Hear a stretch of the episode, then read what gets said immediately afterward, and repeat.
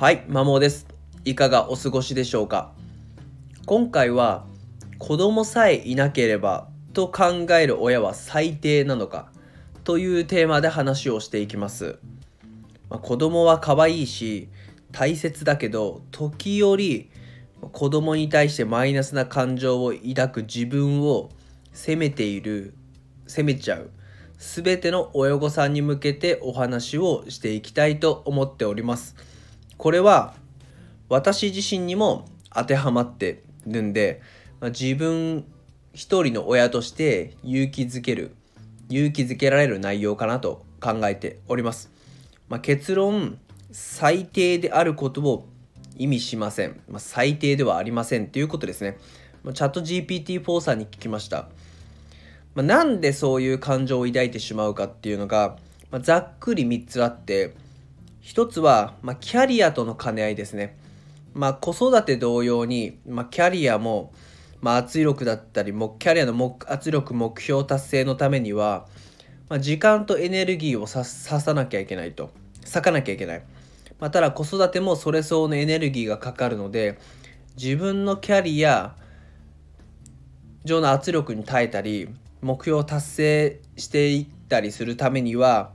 どうしてもだから子育てとの兼ね合いが難しくなってしまうっていうのが事実です。まあ、特にそのバリバリ仕事をしたくて、まあ、出世欲も高い成果を出したいっていう方にとって、まあ、子育てがついてくると子供さえいなければもっと自分バリバリ仕事できるのにっていう感情になってしまうのも無理はないっていうことですね。2つ目がまあ、自分の時間ですね、まあ、趣味や友人が多い方っていうのは、まあ、そういった部分に時間を割きたいというふうに考えるので、まあ、ただ子育てをしているとそれ相応の時間エネルギーが取られるわけでなかなか自分の時間だったり自分の趣味をする時間だったり、まあ、友人と楽しく過ごす時間だったりっていうのを削らなきゃいけないので、まあ、そういった欲求が強くなればなるほどちょっと子供さえいなければっていう思考に陥ってしまうっていうことですね。3つ目は理想の自分と今の自分を比較した時、まあ、理想があってただまあ子育てに追われるとなかなか自分の理想通りの生活っていうと程遠くなると思うんですね。特に幼い子を育てている親御さんであればまあ本当に子供っていつ何をどうするかわからないので、まあ、自分のペースで生活をするっていうことがまず無理だと思うんですよね。まあ、そう考えると理想があればあるほど今の生活とのギャップにやられて、まあ、それが子供の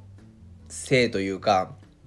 子育てを原因にして子供さえいなければっていう思考に陥ってしまうっていうところですね。まあ、これ正直誰しもあるんじゃないかなっていう思います。どんなに子煩悩で子供と過ごす時間がかけかけがえのない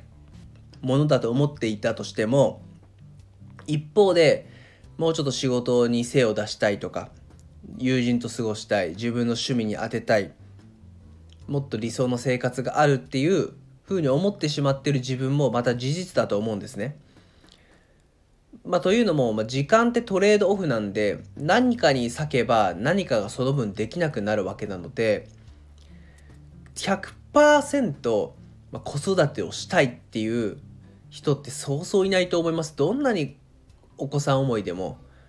一方で仕事したい趣味の時間に当てたい友達と過ごしたい娯楽に走りたいっていうのは当然あるわけなのでまあ時たまそういったマイナスの感情ですね。自分のことをあれこれしたいけれども子供がいるからっていう感情が普段は小さいっていうか本人も自覚しないぐらい小さいけれどもある時ふとボッとそのマイナスな感情がドワッと出てきて子供さえいなければっていう思考になるのかなっていうふうに思います。私も正直実感というか過去にそういう思考に陥ったことはありますしこの先もあるかもしれません。まあ、というのもやっぱなかなかキャリアがうまくいってないとか自分の趣味にもっと当てたいっていう風な思いが強くなると、まあ、やっぱ子供育てですね妻がメインでしてるとはいえ、まあ、休みの日とかは、まあ、娘と遊ぶ時間、まあ、もちろん楽しいんですけども、まあ、時間労力が取られるわけなので、まあ、ちょっと子供さえいなかったらもっと自分のことはできたなっていう風なマイナスな感情特に精神的に弱っている時っていうのはそういった感情がブワッと出てくることはあります。まあ、極力ないようにしますし、もちろん、ま、妻と娘と過ごす時間、まあ、彼女らの存在っていうのは、まあ、貴重だし、この上なく大切であることは間違いではないものの、まあ、そういうマイナスな感情がやっぱ正直出ちゃってしまったことはありました。で、まあ、そんな自分を責めなくて、まあ、受け入れるっていうことが大事かなっていうふうに自分は思っております。で、まあ、一つ例を挙げると、例というか、まあ、有名なウィリアム・サマセット・モームさんというイギリスの小説家、劇作家の方の、まあ、もうすでに亡くなってるんですけども、まあ、言葉で人間には一貫性がないっていうふうに言ってるんですね。